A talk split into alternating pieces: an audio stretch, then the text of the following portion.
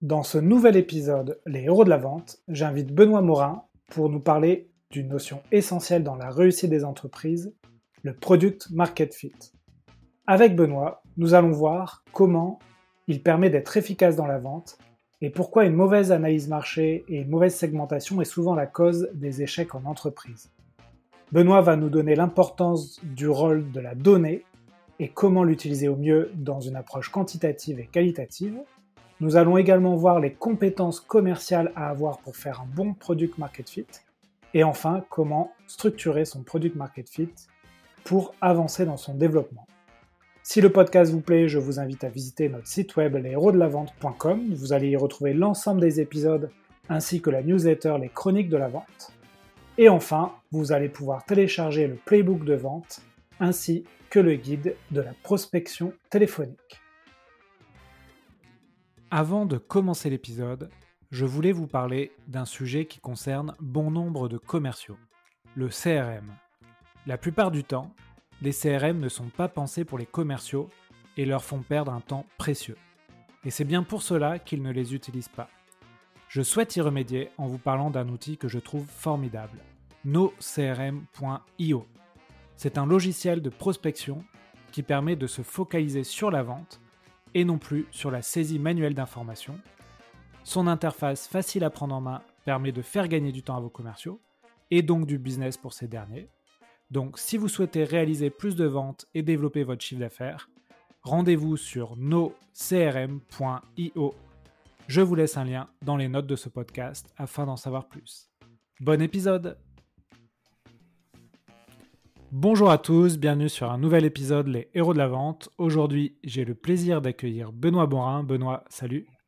Salut Alexandre, euh, merci pour l'invitation. Ouais, merci à toi. Donc écoute Benoît, on va faire comme avec tous les invités, euh, je vais te demander de te présenter aux auditeurs. Eh ben écoute, euh, donc Benoît, dirigeant d'Imago. nous, en fait, on est une agence spécialisée dans l'outbound et le business développement. Ok, donc tu euh, proposes à des entreprises de, les aider dans, la, dans leur prospection, l'acquisition de clients, c'est ça? Exactement, principalement. Mais ça va pas être le sujet forcément du jour. ok, bah écoute, euh, tu pourras en parler euh, au, fur et à mesure de l'épisode. Donc aujourd'hui, on va faire un épisode que je trouve finalement assez fondamental, qu'on n'a pas traité vraiment dans, dans le, l'héros de la vente. On a pu en parler euh, par bribes, mais on va parler de ce qu'on appelle euh, le product market fit. Donc, qu'est-ce que c'est le product market fit? Bah, tu vas, je, vais te mettre à, l'œuvre pour que tu nous définisses ce, terme-là. Mais on va, on va essayer d'expliquer aux, éditeurs en quoi, en quoi cette notion est très importante à, comprendre et à, et à connaître surtout. Alors, est-ce que tu peux déjà nous expliquer euh, qu'est-ce que c'est le product market fit et surtout pourquoi tu voulais nous parler de ce sujet?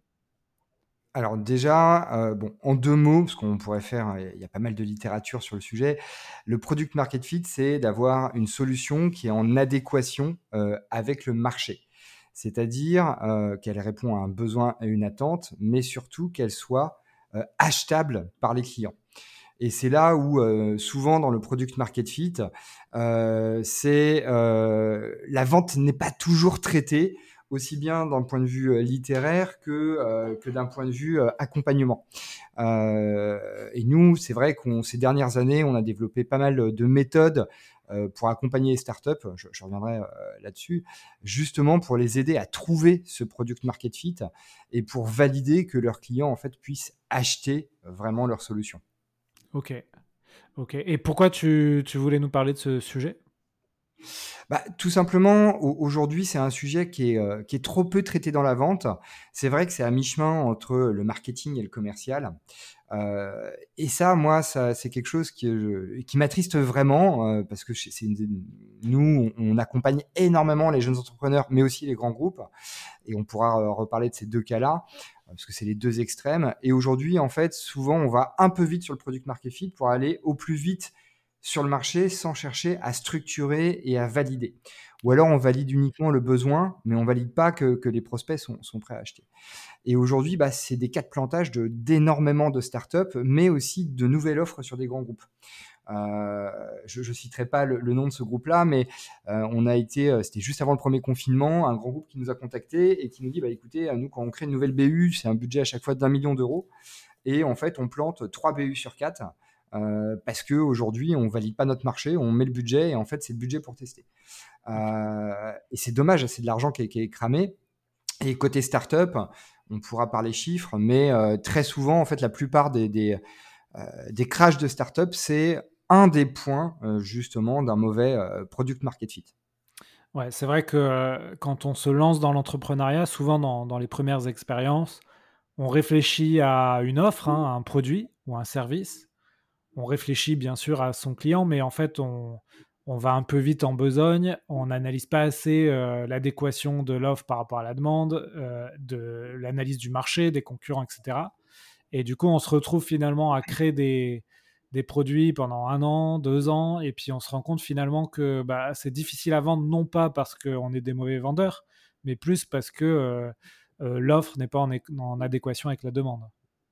Exactement. Et, euh, ça, c'est dommage parce qu'il y a des superbes idées. Et là, nous, on a plein de, cas parce que euh, on a développé une méthodologie il y a, plus de dix ans. Peut-être qu'on viendra sur le parcours, mais il y a plus de dix ans, on a développé une méthodologie qu'on a rodée. Et bah, il y a pas mal de boîtes où on leur fait un no-go, c'est-à-dire qu'il y a un intérêt, il y a un besoin, mais il n'y a personne pour payer en face. Euh, et là, c'est dramatique, c'est-à-dire que si on se concentre que sur du déclaratif, bah, au final, tous les voyants sont ouverts et on y va. Euh, il y a des boîtes qui arrivent à lever des fonds en plus euh, là-dessus, mais au final, personne n'est prêt à payer pour, pour ça. Et, et, du coup, bah, ça ralentit le rythme de l'innovation parce que du coup, les choses n'arrivent pas sur le marché. Et puis, bah, c'est des, des, pivots qui ne peuvent pas être faits à temps. Euh, donc, les, pivots, c'est on change de direction euh, justement euh, au niveau de son, son, offre ou de, de, sa stratégie aussi d'acquisition sur certains types d'interlocuteurs. Et en fait, du coup, bah, on plante sa boîte ou on plante son projet. Et, et beaucoup de ces points-là, avec une bonne méthodologie de PMF, devraient pouvoir être évités. On n'est jamais à l'abri de, de, quoi que ce soit, mais en tout cas, il y a beaucoup de choses qui pourraient être évitées. Oui, exactement. C'est vraiment un, quelque chose euh, qui, est fondamental, qu'on apprend souvent sur le tas. Hein, mais euh, comment tu, tu expliques, toi, le fait que euh, finalement, finalement, quand on, crée une boîte, on s'attarde pas trop. Enfin, c'est une erreur qui est assez courante. Et on s'attarde pas trop à, analyser ce, cette fameuse adéquation de, du marché du marché vis-à-vis -vis de ce que je vais créer. Alors, de ce qu'on constate, nous, euh, il y a plusieurs types de profils, mais très souvent, quand on est entrepreneur, on ne peut pas maîtriser toutes les composantes de, l'entrepreneuriat.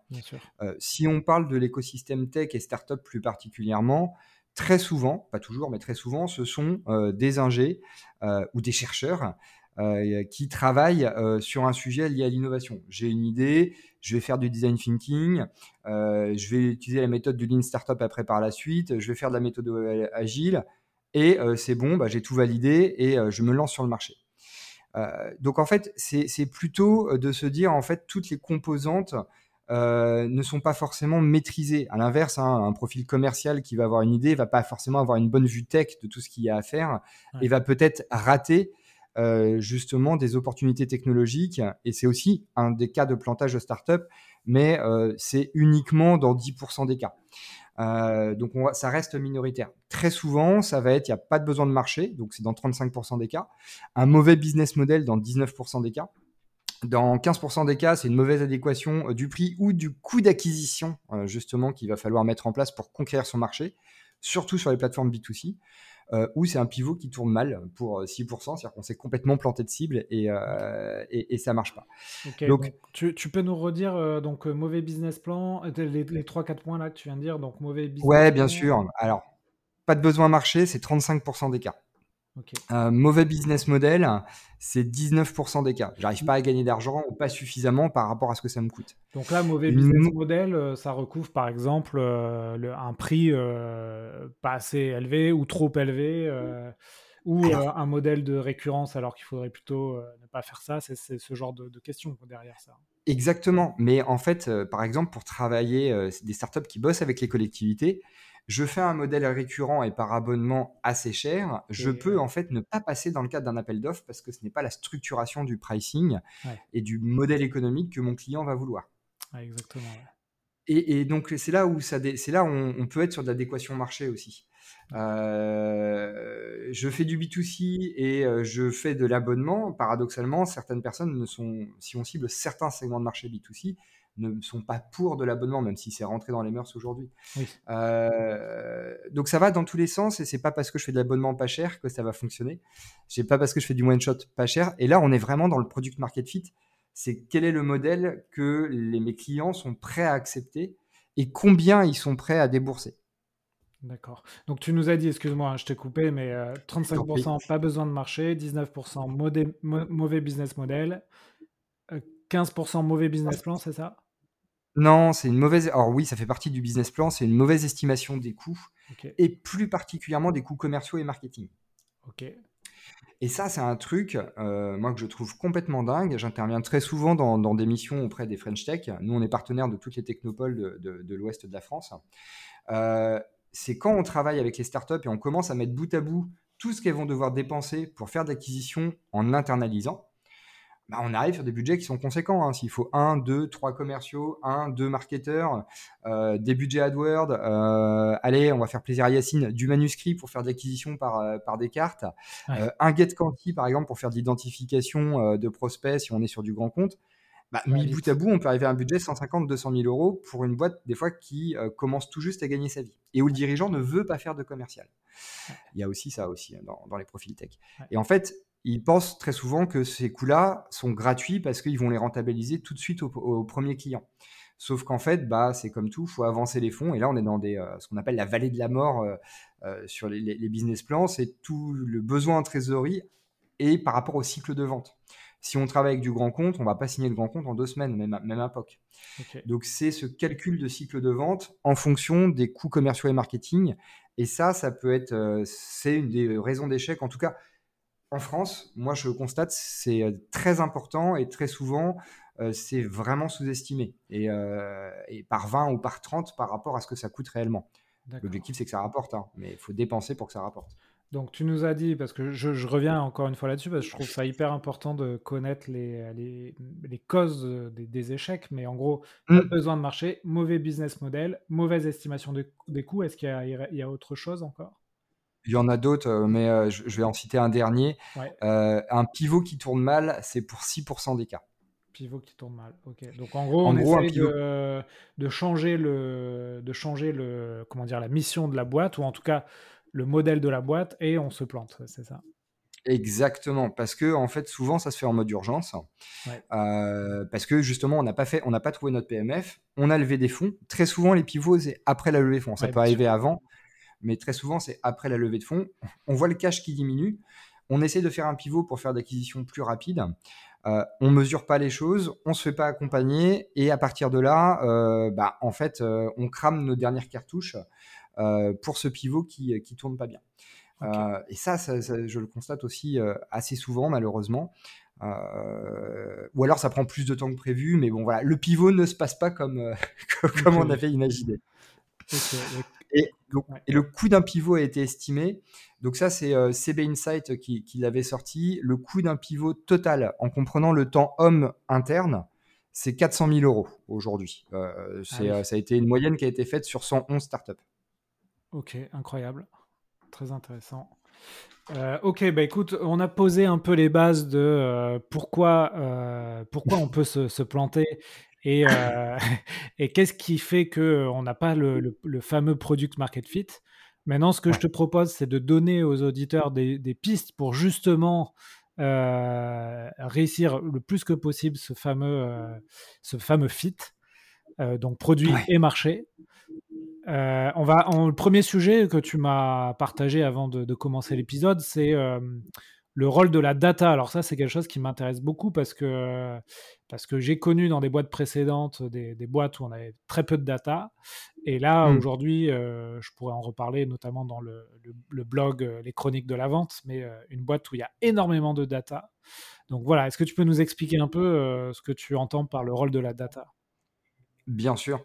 Alors, c'est vrai que moi, sur mes, j'ai été entrepreneur euh, précédemment sur deux autres boîtes quand j'avais 19 et 25 ans, et c'était des, des, marchés à l'époque, j'en ai 40 aujourd'hui, euh, où il n'y avait pas de data. Et en fait, on avançait vraiment à l'aveugle. Euh, et clairement, aujourd'hui, la chance qu'on a, même dix ans en arrière, hein, il y avait très peu de données, et la donnée commerciale n'était pas assez structurée. la chance qu'on a, c'est avec les CRM, les outils d'acquisition, euh, on peut avoir de la data très qualifiée qui nous permettent tout de suite de savoir quelle est euh, la bonne cible et où est-ce qu'on a des réussites et où est-ce qu'on a des échecs. Et essayer de comprendre ces échecs-là. Donc en fait, il y a deux types de data aujourd'hui qu'il faut appréhender. C'est la data quantitative qui va être issue du, euh, web marketing, soit en in-band, soit en out-band. Et, et la data qualitative des commerciaux, il va falloir la faire remonter et la restructurer pour qu'elle soit en, euh, puisse être traité en interne. Donc là, on, peut faire des, choses très simples avec des sheets, des questions, etc. Mais c'est hyper important de mêler les deux et de ne pas être que sur du quantitatif, mais aussi sur cette notion qualitative pour peut-être demain alimenter un pivot. Ouais, c'est vrai que la data euh, qualitative, donc c'est, tu l'as dit effectivement, des, des, des, typeforms, des, formulaires, mais ça peut être aussi des, entretiens, des feedbacks euh, en vidéo, en, en, son, etc.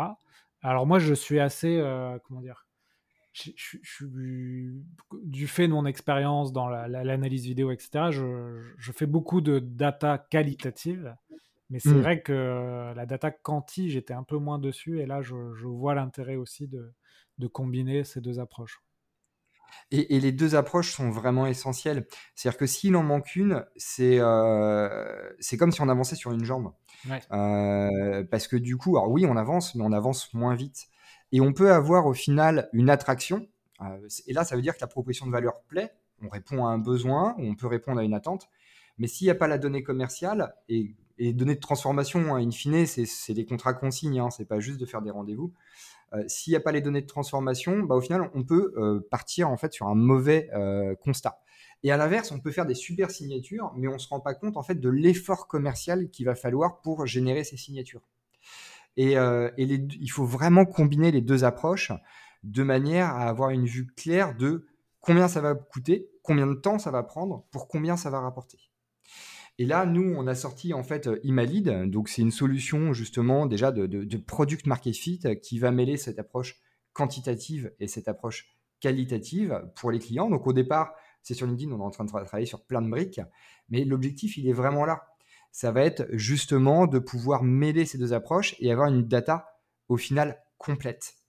Et, euh, et, ça, c'est hyper important. De, euh, bah, c'est, de la science. Hein, et si la science, on n'a que la moitié des données, bah, on tire la moitié des conclusions. Ouais, très intéressant. Euh, moi, aujourd'hui, là, sur, j'utilise un outil aussi qui s'appelle Metabase. Donc, c'est de, la, c'est de la mise en forme de la donnée. Donc, tu peux mmh. connecter pas mal d'outils, par exemple, euh, connecter euh, Aircall pour euh, faire des, graphes par rapport au nombre d'appels passés des commerciaux.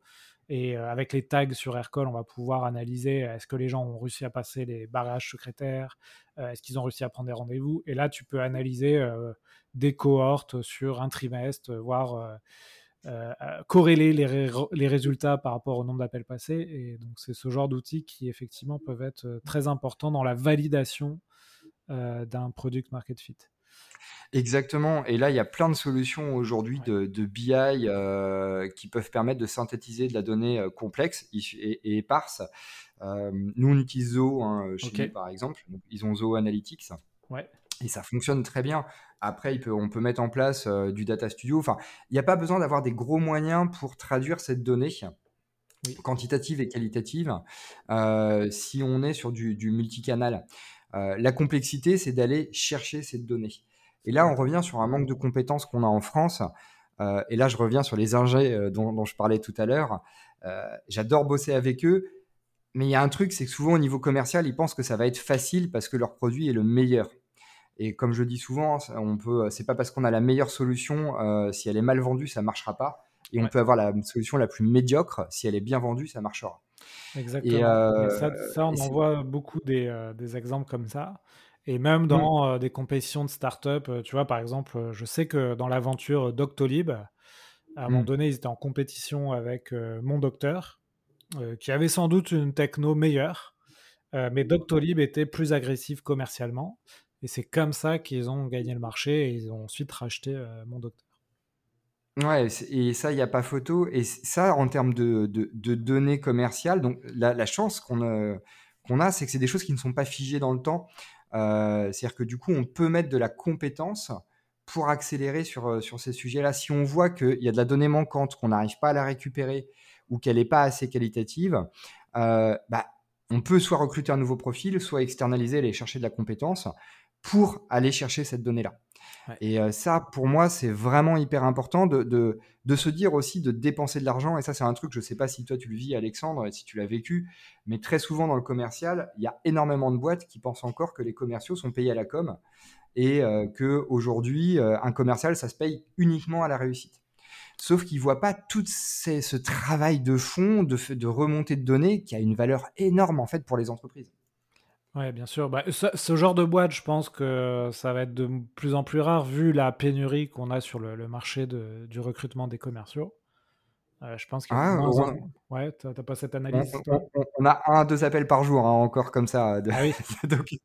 ouais, c'est parce qu'il y a de la pénurie, euh, parce qu'il faut les payer plus cher. Euh, de plus en plus de boîtes cherchent ces solutions-là parce qu'elles n'ont pas les moyens de se payer un commercial. Donc ça, c'est un autre sujet. Euh, on pourra peut-être refaire un podcast sur, sur le sujet. Euh, mais c'est un autre sujet où sur la diversité des profils commerciaux, euh, parce qu'il y a plein de métiers. souvent, on met une étiquette sur plein de métiers différents. et ça, il y a malheureusement une mauvaise compréhension en fait du métier de commercial et de ce qu'il va pouvoir apporter à la boîte. Alors bien sûr, le but c'est d'apporter de la vente et du retour sur investissement, mais il ne voit pas toute la valeur ajoutée qu'il y a euh, à côté à aller euh, mettre en place cette data. C'est euh, respecter ces process de manière à faire une bonne prise de décision pour, le dirigeant. Ouais. Donc d'ailleurs, tu, nous as dit effectivement qu'il fallait avoir des, des, compétences, on va dire, analytiques pour, pour valider un, marché. en termes de compétences commerciales pour valider un marché, qu'est-ce que tu vois? De quoi, de quoi a-t-on besoin pour parce qu'on n'est pas tous, euh, on n'a pas tous un esprit d'ingénieur non plus. Alors, pour moi, il y, a un truc de base. Je fais le métier, je fais la différence entre deux métiers, deux macro métiers dans la vente. Les vendeurs et les commerciaux. Les vendeurs, en fait, ils sont là pour pousser un produit euh, et en fait, en général, ils font rentrer le client dans un tunnel de vente. Euh, ils ont des questions, plutôt des questions fermées, et ils les font avancer dans le tunnel.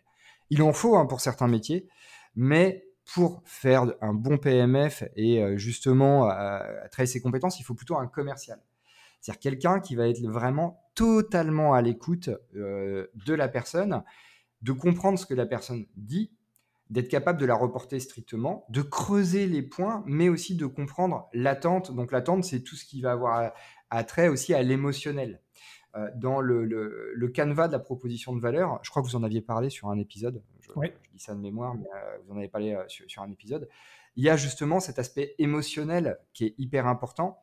Et ça, le commercial, c'est quelque chose qui doit comprendre, reformuler et être en, capacité de faire remonter.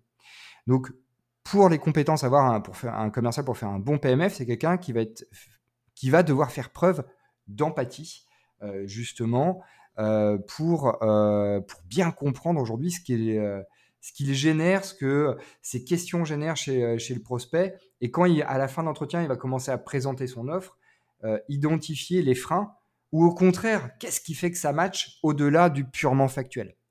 Donc, on est quand même sur des, des soft skills qui, qui sont bah, sont pas donnés à tous les profils. Et c'est là où, sur une startup, bah, c'est pas le premier commercial qu'il faut prendre. Il faut bien choisir, en tout cas, les bonnes, les bonnes compétences. Et le premier commercial est hyper stratégique, même si c'est pas lui qui va accompagner la boîte dans sa croissance après par la suite. Pour faire ce PMF, il faut quand même prendre des gens, euh, des personnes qui puissent avoir une écoute parfaite et être parfaitement empathiques. Oui, bien sûr, mais ça, c'est ça aussi, effectivement, on néglige souvent euh, les, la, première recrue. Euh, enfin, on néglige. On ne la néglige pas, mais par, par la force des choses, on est obligé d'embaucher souvent des, des juniors parce qu'on n'a pas de budget. Et en mmh. fait, ça, c'est effectivement, ça peut être. on peut prendre beaucoup de retard parce que finalement, le junior n'aura pas la capacité à, faire des feedbacks aux fondateurs en disant attention, je crois que le, segment sur lequel on prospecte, c'est pas le bon. par contre, il y en a un autre qui est pour le coup peut-être plus intéressant pour notre service ou notre produit. Exactement. Et, pour le coup, ça, je le rencontre euh, pareil, plutôt dans de la startup et pré et post levée de fonds en, termes de vie.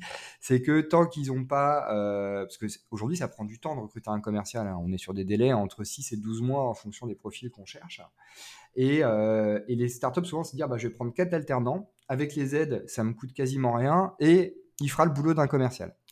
Sauf que en termes de volumétrie d'appels, ok, peut-être, euh, pour de la chasse, euh, pour des SDR, mais au final, sur tout cet aspect qualitatif, bah, ça marche pas aussi bien. Comme tu le dis, il n'y a pas les mêmes remontées marché. Euh, il n'y a pas cette même compréhension parce qu'il bah, n'y a pas l'expérience qu'il y, a derrière. et, pour le coup, comme je dis souvent, moi je donne des cours aussi en, école de commerce, c'est dire le commercial, bah, le, métier, le métier de commercial, c'est de se se prendre des claques et d'apprendre à chaque claque. Et euh, globalement, euh, on aura beaucoup plus d'échecs que de réussites. Moi, je ne crois pas les commerciaux qui me disent j'ai 100% de réussite. Euh, mais c'est beaucoup plus d'échecs et c'est en fait d'apprendre de ces échecs. Et là, on revient sur le PMF. Le PMF, c'est quoi? C'est pas dire bah, je vais tester mon marché et je vais forcément trouver la bonne solution tout de suite. C'est je vais échouer, je vais échouer, je vais échouer, je vais échouer, je vais échouer. Et à un moment, je vais trouver le bon segment de marketing qui va me permettre justement d'aller vendre rapidement, en fonction de ce qu'on vend, hein, bien évidemment, en cohérence, mais euh, avec ces cycles de vente, rapidement, au bon prix et avec un coût d'acquisition raisonnable. Ouais. C'est intéressant parce que euh, moi, ça m'est déjà arrivé de vendre la même technologie sur des marchés différents. Par exemple, une technologie d'analyse vidéo pour le sport de haut niveau. Mmh. De, vendre cette même technologie, par exemple, dans le monde de la santé, où tu as des besoins, par exemple, sur la formation pour analyser euh, des simulations médicales. Et en fait, tu te rends compte euh, que, tout change. C'est-à-dire, effectivement, le mode de souscription, c'est pas le même. Euh, les prix, tu peux pricer plus fort, mais par contre, le cycle de vente sera beaucoup plus long. Et, tout, et finalement, la boîte n'est plus du tout la même parce que tu as besoin de tu as besoin de plus de fonds, mais, euh, le, retour sur investissement peut être plus important. Enfin voilà, c'est tout un calcul euh, à analyser euh, dans ta prospection. Exactement. Et, là, pour moi, c'est hyper important d'avoir cette clarté en termes de données, hein, pour revenir dessus, pour savoir qui, quoi, combien sous tel délai. Et parfois, ça aussi, malheureusement, je l'ai constaté trop de fois, c'est on va vers du grand compte parce que les paniers moyens sont juste gigantesques sur ce qu'on peut faire. Euh, mais en fait, ils mettent 24 mois à signer euh, et encore plus à se faire payer. Et, en fait, la boîte est cool euh, à cause de ça. donc ça, c'est là où il faut pas se tromper de cible et il faut faire attention à celles qui parfois paraissent trop belles en termes de chiffre d'affaires ou en termes de marge, sans prendre en compte justement ces, complexités en termes de cycle de vente ou de souscription. et parfois, mieux vaut faire pas mal de petites ventes et des quick wins euh, qui permettent justement de se laisser le temps d'aller chercher ces, plus gros deals euh, sur d'autres segments de marché. finalement, euh, on dit souvent que quand tu, crées une boîte, tu choisis aussi la, table de poker sur laquelle tu veux évoluer. Est-ce que tu veux évoluer à une table où tu as des, sacrés concurrents ou au, contraire des, concurrents qui vont être finalement faciles à, dépasser Mais finalement, dans le, une fois que tu as choisi cette table de poker, dans le choix du, du segment que tu vas prospecter, là aussi, tu as une, table de poker dans la table de poker.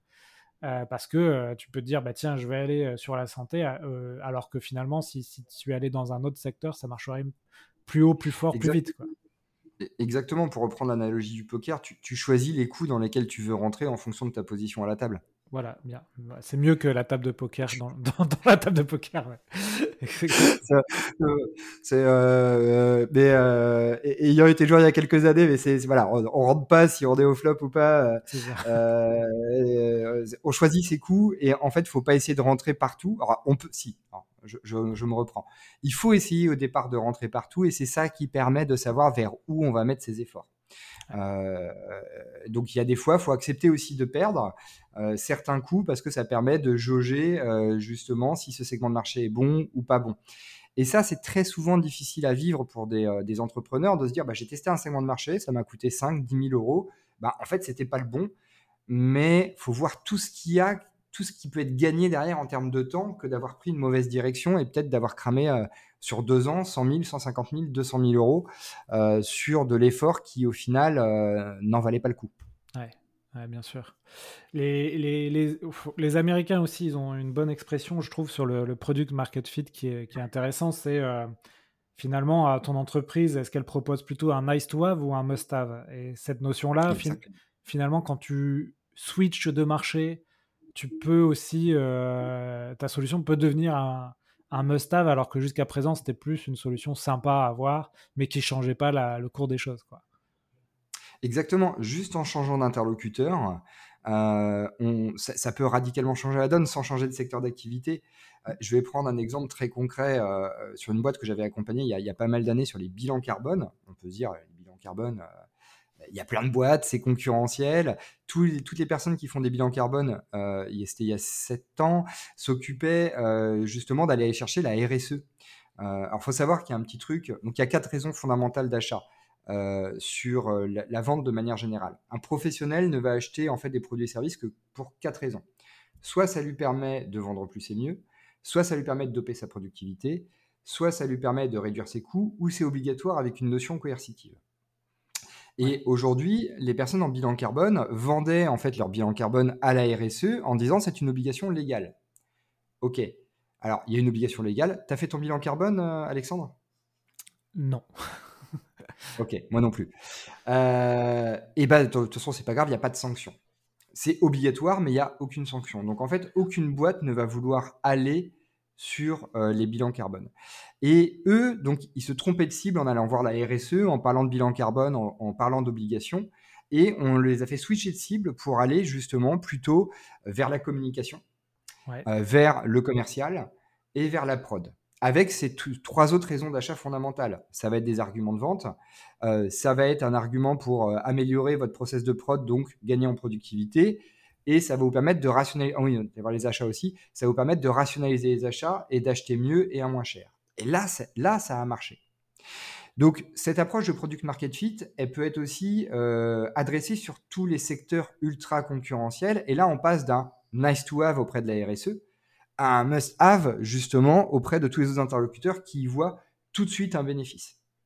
Et donc, c'est pas valable que dans l'écosystème tech, euh, c'est valable quasiment dans tous les secteurs d'activité. Très intéressant. Tu m'as parlé euh, en préparant l'épisode de la structuration d'un product market fit. Tu entends quoi par là? Comment structurer Ouais, alors ça se prépare en fait. très souvent, euh, quand on va aller euh, euh, travailler son, son, product market fit, on le fait à l'arrache. Euh, nous-mêmes, au démarrage, euh, on le fait très bien avec nos clients. Hein. Le nôtre, on l'a fait à l'arrache au démarrage, avant de se reprendre en disant, mais attends, on est en train de faire comme, nos clients, ça va pas du tout. Donc du coup, on a restructuré un peu les choses. Et en fait, c'est un vrai plan d'action. Et là aussi, bon, c'est une autre problématique. Beaucoup de boîtes mènent beaucoup d'actions, mais pas forcément de manière structurée. Et si on veut glaner de la donnée, bah, il faut structurer ses actions en fonction de ses cibles.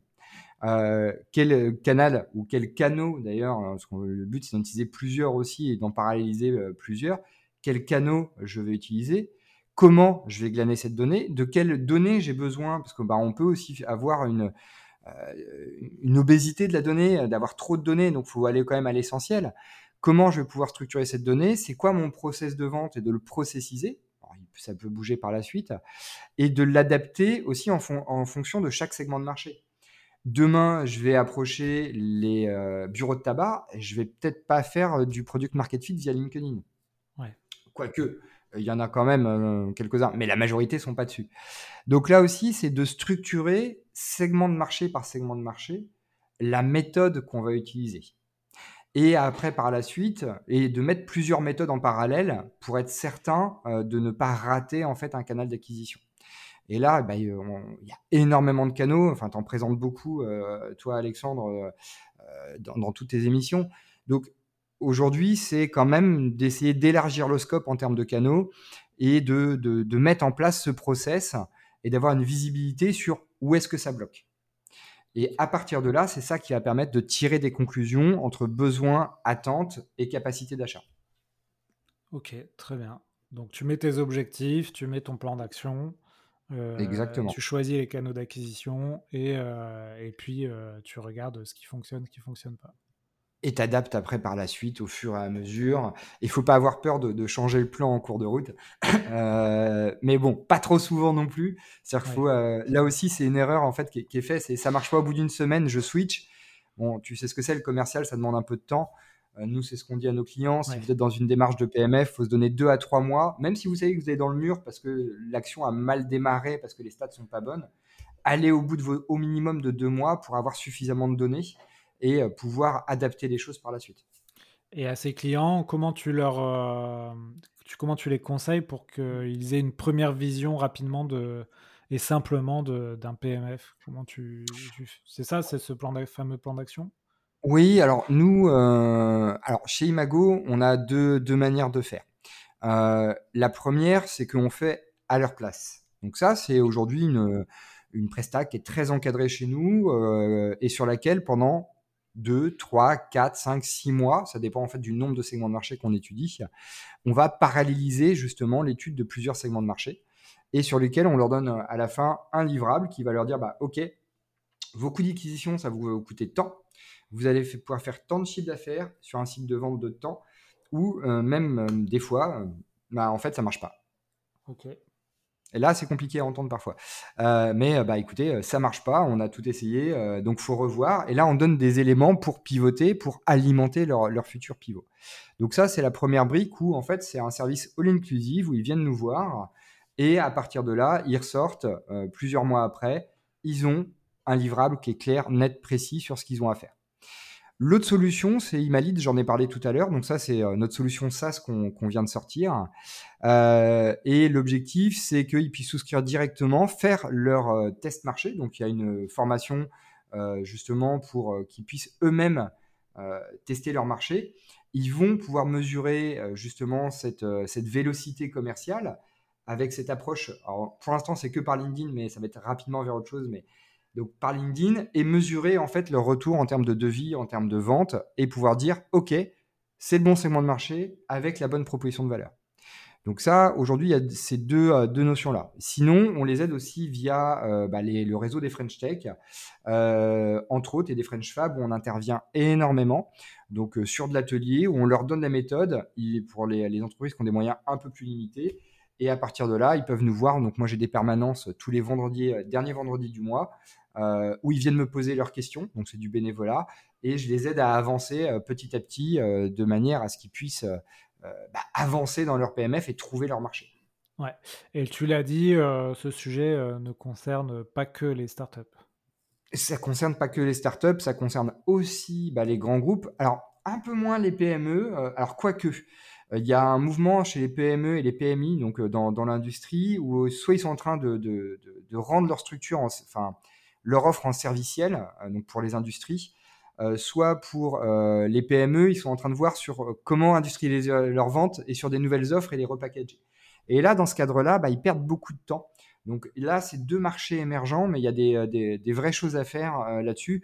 Moi, je suis labellisé Brest Fab. Alors, c'est l'émanation de la French Fab en, en, Bretagne.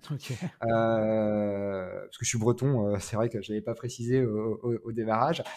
Et en fait, ça, sur la French Fab, on est vraiment en train de voir que là, il y a, y a des choses qui se passent sur, euh, sur l'industrie, sur la, la réindustrialisation et, euh, et, sur la modernisation aujourd'hui de, de, de l'industrie. Donc, il y, a, tout à construire avec eux parce qu'ils sont encore sur des démarches très traditionnelles.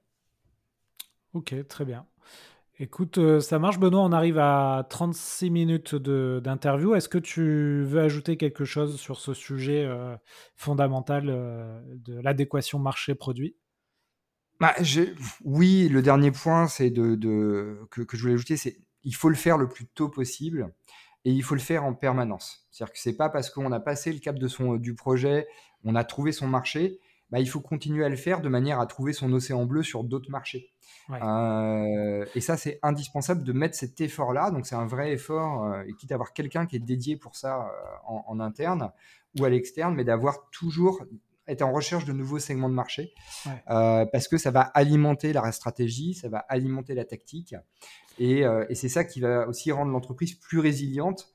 Si à un moment il y a un compétiteur qui rentre sur le de marché qui devient concurrentiel, bah, ça permet de switcher très rapidement et d'être plus résilient dans son modèle économique. Oui, finalement, tu peux avoir un business qui marche, qui est florissant, Et en, testant un, en testant une autre verticale, tu vois finalement qu'il y a plus de, de, chiffre d'affaires à faire sur une autre verticale plus facilement.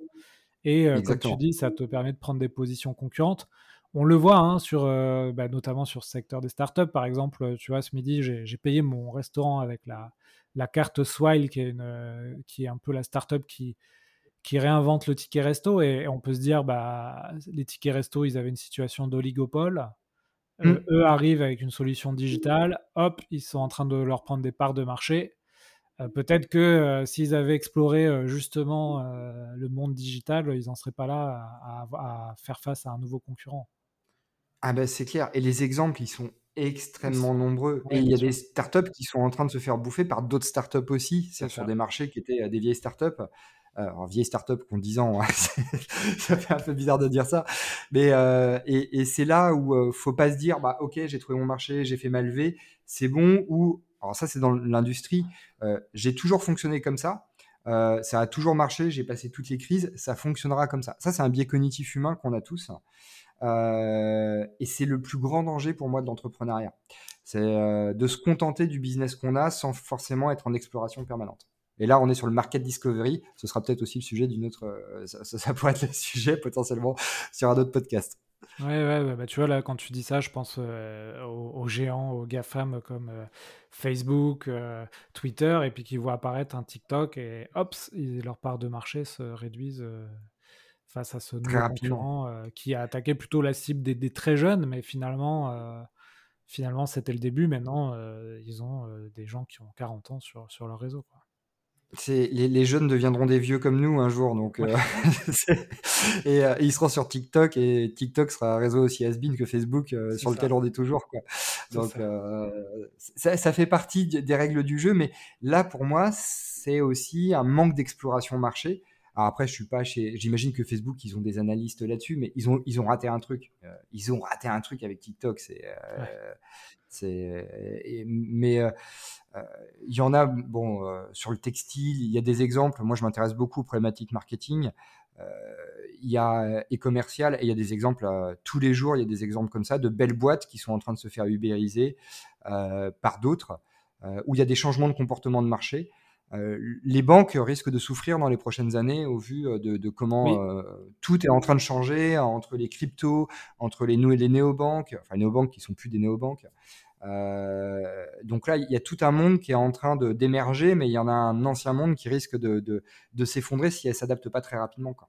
Et elle le disait elle-même qu'elles sont pas bonnes en fait sur euh, là-dessus quand on échange avec des responsables d'innovation dans, dans, les banques. Ouais.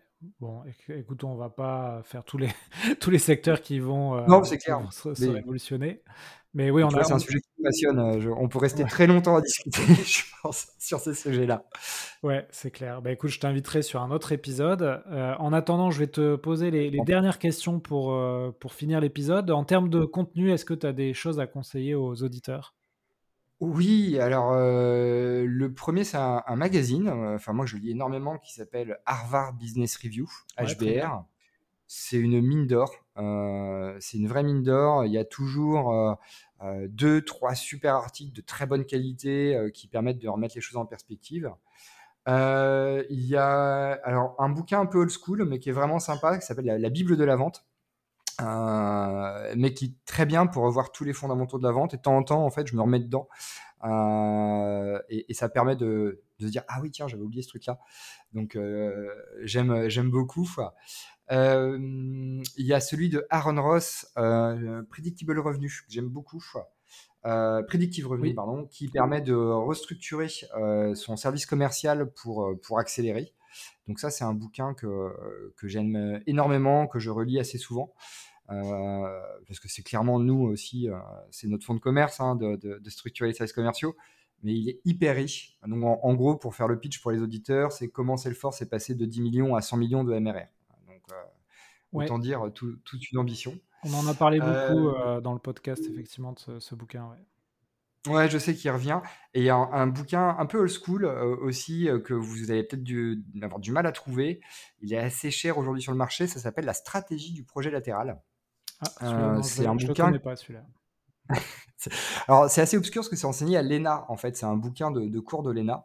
Euh, je n'ai pas fait l'ENA. Euh, mais euh, donc, du coup, c'est comment manager, ça c'est très bien pour de la vente à des grands comptes, c'est comment manager, en fait, des groupes complexes de personnes, et y compris que ce soit des groupes de 10, 15, 20 ou 500 personnes.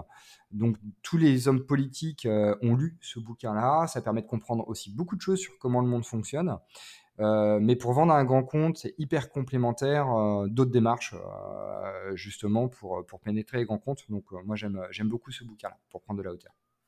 Ok, très bien. Et sur les, les, outils ou les routines que tu utilises au quotidien qui t'aident à être performant, tu, tu as quoi? Alors, sur les outils, il y en a plein. Euh, il y a des traditionnels, je, pense que je ne vais pas réinventer la roue de ce côté-là sur ce qui a été dit euh, dans, tes présences d'émission. Il y a Casper, Lusha que, j'aime beaucoup, euh, Drop Contact, Phantom Buster. Alors, bien sûr, nous, sur l'acquisition LinkedIn, on se sert de notre solution, Imalid. donc, ça, c'est un outil pour nous, on, s'en sert énormément. Pour faire de l'acquisition, c'est vraiment pas mal. Euh, quel autre outil euh, Tilki. Euh, nous, on s'en sert beaucoup pour faire du tracking de propositions commerciales. J'aime beaucoup parce que c'est assez fin dans l'analyse de données, justement, quand on envoie une doc dans la data pour voir est-ce que la personne lit jusqu'au bout ou est-ce qu'elle lit 10 secondes la, documentation. Et ça, dans le PMF, c'est un outil qui est vraiment pas mal. Et puis bah, notre CRM, hein, Zoho, tout l'écosystème Zoho, moi je le trouve très bien. Euh, très abordable. Euh, voilà, je sais qu'il y, a HubSpot qui est passé il y a pas longtemps. Euh, on, aime beaucoup HubSpot aussi, mais c'est vrai que nous on a fait un choix pour tout l'écosystème Zoho intégré qui est, qui est bien. Moi, je l'ai choisi quand j'étais tout seul, quand j'ai démarré tout seul le cabinet. et aujourd'hui, bah, il nous suit dans notre croissance, donc c'est pas mal. Ouais, bah écoute, HubSpot, on fait aussi un peu de pub à nos amis de nos CRM qui en plus sponsorisent l'aéro de la vente, qui est, qui est aussi un mmh. CRM très sympa. Mais effectivement, je, ne connais pas Zoho, mais on m'en a dit du bien aussi. C'est ouais, nos CRM est très bien aussi. D'ailleurs, moi je le recommande très souvent euh, pour des startups qui démarrent, euh, pour être sur quelque chose qui est très light, euh, c'est top. Ouais. Ok, très bien, Benoît. On arrive aux deux dernières questions. la première, si tu pouvais te, avoir une compétence aujourd'hui qui te manque, quelle compétence choisirais-tu? Et enfin, euh, si tu peux me inviter quelqu'un sur ce podcast, euh, qui me proposes-tu? Ok, alors sur la première, ça va être difficile de choisir. Euh, j'ai deux compétences que je rêverais d'avoir et qui me rendraient service au quotidien. La première, c'est la, téléportation. ouais, Ce serait absolument génial. Tu, peux le faire avec la visio aujourd'hui on peut le faire avec la visio, mais ça évite d'être en retard tout le temps au rendez-vous. J'avoue, là, depuis euh, un an, euh, c'est compliqué. Euh, donc ça, c'est un truc que je, rêverais. la deuxième, en fait, ce serait de, pouvoir, à la Matrix, pouvoir m'injecter des connaissances très rapidement. ça, franchement, ce serait, pour la montée en compétences, ce serait génial, vu qu'on travaille sur beaucoup de secteurs d'activité. pour nous, ce serait, ce serait vraiment un accélérateur pour, pour moi. Euh, et pour répondre à ta deuxième question sur qui euh, inviter, moi je vois deux personnes qui seraient hyper intéressantes. Euh, et, et, je pense que je crois qu'elles sont auditrices en plus. c'est le premier, c'est Quentin Vivier, qui est un ancien DIRCO de chez Klaxoon. Je sais pas si tu connais Klaxoon, Vive. Ouais, je connais très bien Klaxoon et je me demande. Non, Quentin, il n'est pas encore passé sur, sur l'héros de la vente. Je me demandais s'il n'était pas, passé, mais en fait, c'est juste que j'ai dû le, échanger avec lui, mais je ne l'ai pas interviewé. Mais voilà, Quentin est absolument euh, quelqu'un de, top. Et euh, puis là, il a plein d'autres projets. Donc, euh, je pense que ce serait hyper intéressant que, tu l'invites. Et le deuxième, je pense pas que tu le connaisses, il s'appelle Norbert Bilbo. Norbert Bilbo, lui, donc pareil, dans la vente, sa spécialité, c'est la vente par la valeur. Il est vraiment excellent sur ce, sur ce sujet-là. Euh, donc voilà, c'est deux personnes que je te recommande fortement d'inviter. Ok. Ben écoute, euh, écoute, je vais les inviter. Euh, en tout cas, tu vois, on a tenu le timing de 45 minutes. On, est pile poil, enfin, à deux minutes près. où on peut te joindre, Benoît, si on a envie d'échanger avec toi sur la, performance commerciale? Alors, sur déjà LinkedIn, hein, Benoît Morin, donc c'est assez facile de, me trouver d'Imago.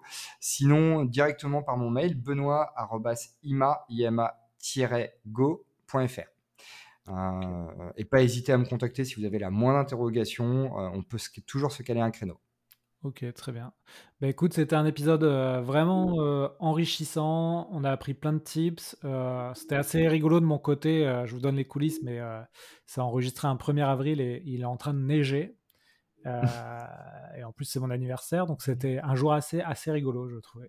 Bon anniversaire, du coup, je ne le savais pas. Ouais, bah écoute, merci pour ce, ce, cadeau. Ça m'a donné des, de bons conseils que, que j'appliquerai dorénavant. Bah écoute, avec grand plaisir. Et puis c'est un chouette cadeau, c'est vrai, la neige pour Noël. ouais, c'est Pour Noël, pour, excuse-moi, pour ton anniversaire. Pour le 1er avril. Pensais justement de dire qu'on n'en avait pas eu à Noël cette année. Je suis en train de regarder dehors. Ouais. Euh, nous, il fait super beau, donc euh, En Bretagne bon, Ah ouais, c'est là. On, tout part en sucette. mort. Exactement. C'est beau en Bretagne. Et il neige, il neige euh... Toulouse, quoi.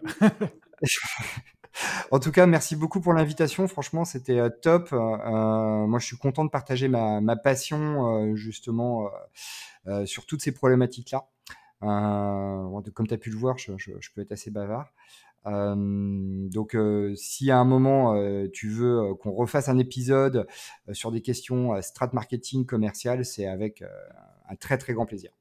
Ok, parfait Benoît. Écoute, je vais couper l'enregistrement. Euh, ne quitte pas la page Zencaster tout de suite, comme ça on débrief. Ça marche. Et euh, là, je, donne vraiment tous les coulisses euh, de l'épisode. Allez, à bientôt Benoît. Salut. Merci. À bientôt. Salut. Voilà, j'espère que l'épisode vous a plu. N'hésitez pas à nous noter 5 sur 5 sur Apple Podcast. Ça nous aide à monter dans les classements. Vous pouvez aller sur le site l'héros-de-la-vente.com pour retrouver l'ensemble de nos contenus. Vous pouvez aussi euh, mettre un tip sur notre page tipeee.com et je vous invite à me contacter sur LinkedIn si vous avez un sujet à me proposer autour de la vente. À bientôt et belle vente à tous.